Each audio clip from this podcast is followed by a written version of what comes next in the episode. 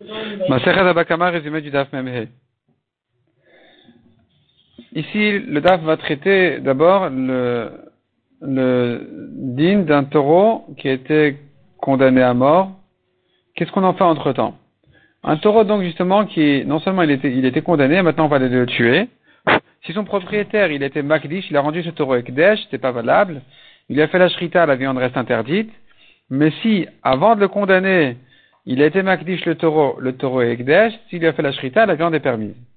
Si maintenant il a transmis son taureau à un gardien, eh bien le gardien prendra le statut, il prendra la place de son propriétaire pour être responsable de tous les dommages qui vont avoir lieu avec ce taureau-là. Tam, Khatinezek, Muad, Nezek Shalem. L'Egmar ramène là-dessus une braïta. Un taureau donc qui a tué avant de le condamner à mort, son propriétaire l'a vendu, il est vendu. Il a rendu Ekdesh, il est Kadosh. Il a fait la Shrita, la viande est permise. Si le gardien l'a rendu comme ça à son propriétaire, il est pas tour, ça y est, ça s'appelle qu'il a rendu. Mais si le Torah a déjà été condamné, le propriétaire l'a vendu, c'est pas valable, Ekdesh, c'est pas valable, la Shrita, c'est pas valable. Si maintenant le gardien le rend à son propriétaire dans ce, euh, à, cette étape-là, où le Bedin a déjà condamné, alors là-dessus nous avons une marloquette, est-ce que c'est valable ou pas? Et la Gemara explique que sur le principe, tout le monde est d'accord. Quelqu'un qui a volé du Hametz avant Pessah, du pain, il a rendu après Pessah, il peut dire à son propriétaire, je t'ai volé cet objet-là, ce pain-là, je te le rends. Même si le pain est interdit parce que c'est un Hametz, Shavar Alava Pessah, eh bien, ça s'appelle qu'il lui a rendu. Donc ici aussi, en principe, il a pris le taureau, il a rendu le taureau, même si entre-temps le taureau, il est condamné à mort, le gardien devrait être pas tour. Simplement ici. Selon Chachamim, il a un argument, le propriétaire. Il lui dit, écoute, qui t'a demandé de laisser le Bedin prendre ce taureau. Si tu me l'avais rendu, moi je l'aurais renvoyé le taureau, je l'aurais sauvé du Bedin, je ne l'aurais pas donné au Bedin, et donc le Bedin n'aurait pas pu le condamner.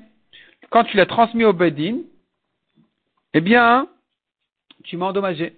Tu m'as perdu mon taureau, donc tu dois le payer. C'est ce que pensent les Rachamim. Parce que les Rachamim pensent, on ne peut pas juger un taureau à mort s'il est absent. Par contre, Rabbi Yaakov, il pense, on peut le condamner à mort même s'il est absent.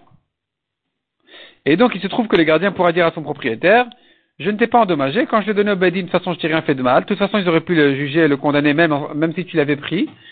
Et donc, euh, prends-le tel quel. C'est comme un Hamed qui est interdit, mais je te le rends. Je te le rends parce que c'est ce que je t'ai pris, c'est ce que je te rends. Encore une braïta. Les quatre gardiens de la Torah qui sont le Shomer Chinam, le gardien gratuit. Le Shoel, celui qui est emprunté. Nosé Sachar, un gardien qui est payé horaire celui qui a loué, ces quatre-là prennent la place du propriétaire. Et que donc si maintenant le taureau il a tué, s'il est âme, le taureau va mourir et le gardien sera pas tour du coffre. S'il est mouad, le taureau va mourir et le gardien il est khayab du coffre. Qu'est-ce qu'il doit rendre à son propriétaire? Tous doivent rendre au propriétaire le prix du taureau, sauf le gardien gratuit qui lui est pas tour. Et la Gemara a toute une recherche dans la Gemara de quel cas exactement il s'agit. Comment le gardien a surveillé, a gardé le taureau, combien, quelle garde il a mis devant lui, et, pourquoi, pourquoi on a dit Shomer Chinam, il n'est pas tour, le gratuit, il n'est pas tour, et les autres, ils sont Chayab. Et pour ça, la Gemara nous ramène une double marloquette entre Rabbi Meir et Rabbi Yehuda. Une première marloquette à savoir un taureau qui a été gardé légèrement, est-ce que quand il est mouad, est-ce que quand il était gardé légèrement, c'est suffisant pour le rendre patour du coffre ou c'est pas suffisant? Ça, c'est une première marloquette. Et donc, euh, si maintenant tu dis qu'il a été gardé euh, légèrement, tu seras obligé de dire, comme le Tana qui pense, que ça le rend, qu'il est quand même chayav. Donc, comme Rabbi qui pense qu'il est quand même chayav. Alors nous avons une autre marloquette entre Rabbi Meir et Rabbi Yehuda. Comment juger le locataire, le socher? Comment on le juge?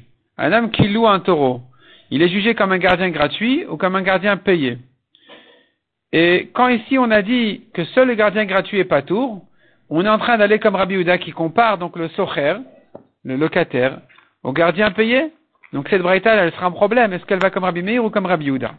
Deux réponses dans la Soit c'est un troisième Tana, qui pense ici comme Rabbi Mir et là-bas comme Rabbi Uda, donc il s'arrange avec la Braïta, soit ça va comme celui qui inverse la version de Rabbi Mir et Rabbi et qui dit que, euh, selon Rabbi Meir, le socher, il est comme un chômeur sachar, il est comme un gardien payé, et donc tout ça, tout s'arrange. Rabbi Meir, il dit qu'il est chayav parce qu'il a gardé que légèrement, donc ça le rend chayav du kofer.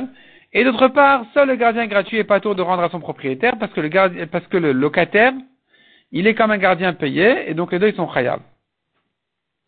La Gemara ensuite dit encore une halakha. Quelqu'un qui s'est chargé de garder un taureau et qui a pris sur lui-même les dommages du taureau. Si le taureau a été encorné, il sera pas tour. Mais si ce taureau a, encorné d'autres, il sera chayav. Comment ça se fait? La Gemara dit, il s'agit ici d'un cas où on connaissait ce taureau-là comme un taureau dangereux. Et donc, en principe, je dis, quand il a dit, je, je me charge à, je prends sur moi de garder le taureau, même en ce qui concerne ses dommages, il n'aurait pas pensé à ce que ce taureau-là prenne un coup. Il aurait pensé plutôt à ce que ce taureau-là va encorner un autre. Donc quand il a dit c'est dommage, il pense que lui n'endommage pas d'autres. Il pense pas à être responsable d'un dommage que lui-même risque de, subir. Donc sur ça, il n'est pas tour. Et enfin, on arrive justement à Mishnah suivante, la marloquette entre les Tanaïm, quelqu'un qui a gardé son taureau, quand est-ce qu'il est chayav et quand est-ce qu'il n'est pas tour? Selon Rabbi Meir, s'il a gardé légèrement, c'est-à-dire que la barrière en principe, elle n'est pas censée s'ouvrir, la porte ne s'ouvre pas avec un vent ordinaire, pour Rabbi Meir, c'est pas suffisant. Il est chayav aussi bien tam que mouad. Pour Rabbi sur Tam, il est chayav, sur Mouad, il est pas tour. Je dis bien, Tam, il est chayav quand il a gardé légèrement, c'est pas suffisant. Pour Mouad, il est pas tour parce que c'est suffisant. Il apprend tout ça des psukim, comme la Gemara apprend tout ça des psukim, Rabbi Meir, comment chacun fait ses drachas des psukim? Là-dessus, la Gemara ajoute encore un troisième Tana qui est Rabbi Lezer Ben qui est encore plus en coula que Rabbi Uda, et qui dit que s'il a gardé légèrement, aussi bien Tam que Mouad, il est pas tour. La Gemara ensuite ramène une discussion.